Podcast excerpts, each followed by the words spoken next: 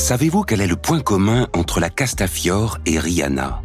Entre la cordillère des Andes et le château de Versailles Un indice. Ils existent depuis la nuit des temps.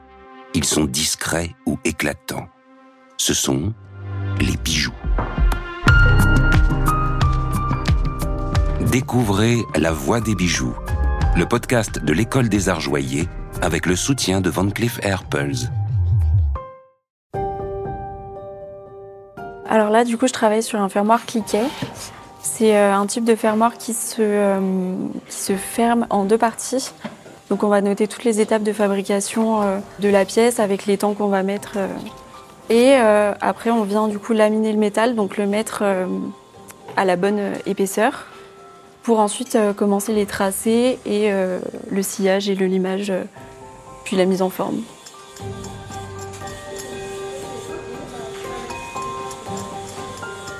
Nous voici dans les ateliers de haute joaillerie de la maison Van Cleef Arpels. Nous y découvrons les dessinateurs, experts pierre, joailliers, concepteurs 3D, sertisseurs ou encore polisseurs. Ces artisans viennent d'horizons différents, ils ont chacun leur parcours, mais ils partagent une même passion, celle des savoir-faire d'exception qui se transmettent de main en main.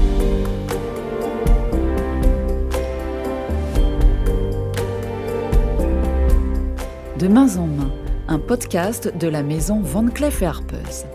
Partons ensemble à la découverte des métiers de la joaillerie. Ces métiers souvent méconnus sont accessibles à tous et offrent de nombreuses opportunités professionnelles.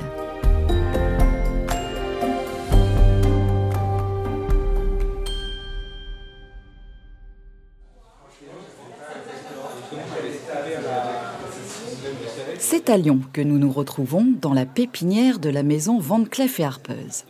22 jeunes apprentis au profil varié s'y exercent sur leur établi dans une ambiance joyeuse et animée. On se croirait presque dans une salle de classe. Bonjour, je m'appelle Lou, j'ai 20 ans et euh, j'ai intégré la pépinière euh, Van Cleef Arpels euh, il y a un peu moins d'un mois et demi. Bonjour, je m'appelle Pierre, j'ai 35 ans et je suis joaillier chez Van Cleef Arpels depuis 9 ans. Au sein de cette pépinière, les élèves apprentis, comme nous, sont formés au métier de joaillier. Alors le joaillier, c'est la personne qui, dans une maison joaillière, fabrique les montures et tout ce qui concerne la partie métal euh, des pièces. Ça peut partir d'une maquette, ça peut partir d'un morceau de métal ou d'une pièce euh, préparée. On fait beaucoup de mise en forme, on ajuste des pièces, on fait des toutes petites euh, euh, mises au point, on enlève un tout petit peu de métal pour qu'une autre pièce vienne se mettre dedans. Avant l'assemblage, en fait, tout, avec un niveau de précision assez important. Les pinces, ça sert à faire de la mise en forme, à maintenir des toutes petites pièces qui sont trop petites pour les doigts. On a des pinces coupantes, on a des pinces de toutes formes différentes, en fait, justement pour mettre en forme le métal afin de respecter en fait le, dessin et les formes des pièces qui sont demandées. Attention, quand Pierre parle de métal, il s'agit le plus souvent d'or et parfois de platine. On les prépare en fait à être assemblés, on les soude, on les assemble avec plein de techniques différentes et on les amène en fait jusqu'à la fin euh, au CERTI et au POLY, qui sont les deux autres corps de métier principaux avec lesquels le joaillier travaille en direct pour amener un produit fini euh, au standard de qualité de la maison, prêt à être vendu. En attendant, Lou s'active. Elle a tout juste 24 heures pour fabriquer un élément assez complexe à partir d'une toute petite plaque en métal de 4 cm sur 4. Euh, alors là, du coup, je travaille sur un fermoir cliquet c'est euh, un type de fermoir qui se, euh, qui se ferme avec, euh, en deux parties. Donc on a une première partie avec une lame qui vient, enfin c'est une lame ressort en fait, qui vient se coincer derrière la porte de l'autre partie. Enfin, j'ai d'abord commencé avec une analyse de fabrication. Donc on va noter toutes les étapes de fabrication euh, de, la pièce avec les temps qu'on va mettre. Euh. Et euh, après, on vient du coup laminer le métal, donc le mettre à la bonne épaisseur pour ensuite commencer les tracés et le sillage et le limage, puis la mise en forme. Lou doit apprendre à manier différents outils. Ils ont chacun un usage précis, spécifique à son métier de joaillier, même si certains instruments ressemblent bien étrangement à ceux du dentiste. C'est des tout petits outillages. Là où vous êtes, vous voyez pas, c'est différents diamètres de forêt et de petites fraises en fait. Donc euh, la pointe, c'est ce qu'elle avait utilisé juste avant sur sa cheville, qui est plutôt grosse pour le coup. C'est la seule pointe qu'elle utilise en fait pour faire tous les tracés, tous les repères.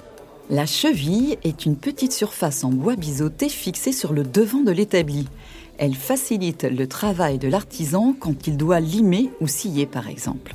Tout le reste, c'est des outillages de précision en fait. Les forêts pour percer, les fraises qui ont différentes formes pour venir creuser dans le métal, faire des ajustages avec des formes justement différentes préétablies.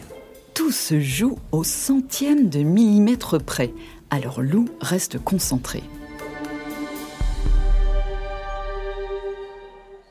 Euh, donc là, je suis en train de faire la boîte. Donc je vais scier la boîte.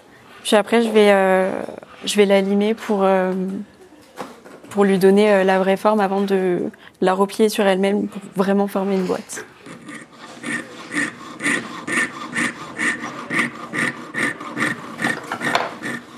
Donc là, j'ai scié un côté. Je vais pouvoir limer l'autre côté avec du coup une lime.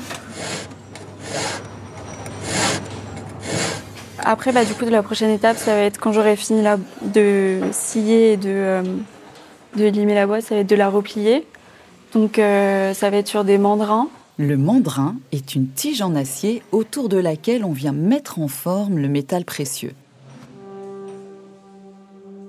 Pierre, le tuteur de Lou, l'observe attentivement. Il n'est pas là pour juger ou noter. Son rôle est avant tout de transmettre et d'accompagner. C'est-à-dire que moi, à la base, je donne euh, des exercices ou des formes ou quelque chose à faire. Après, il y a un premier échange euh, sur la façon dont la pièce va être fabriquée.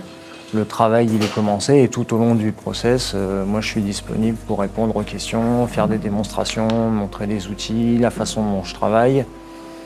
Et euh, c'est comme ça en fait pendant les six semaines, plus tous les échanges de discussions sur le métier, sur la maison et pouvoir répondre à toutes les interrogations du stagiaire.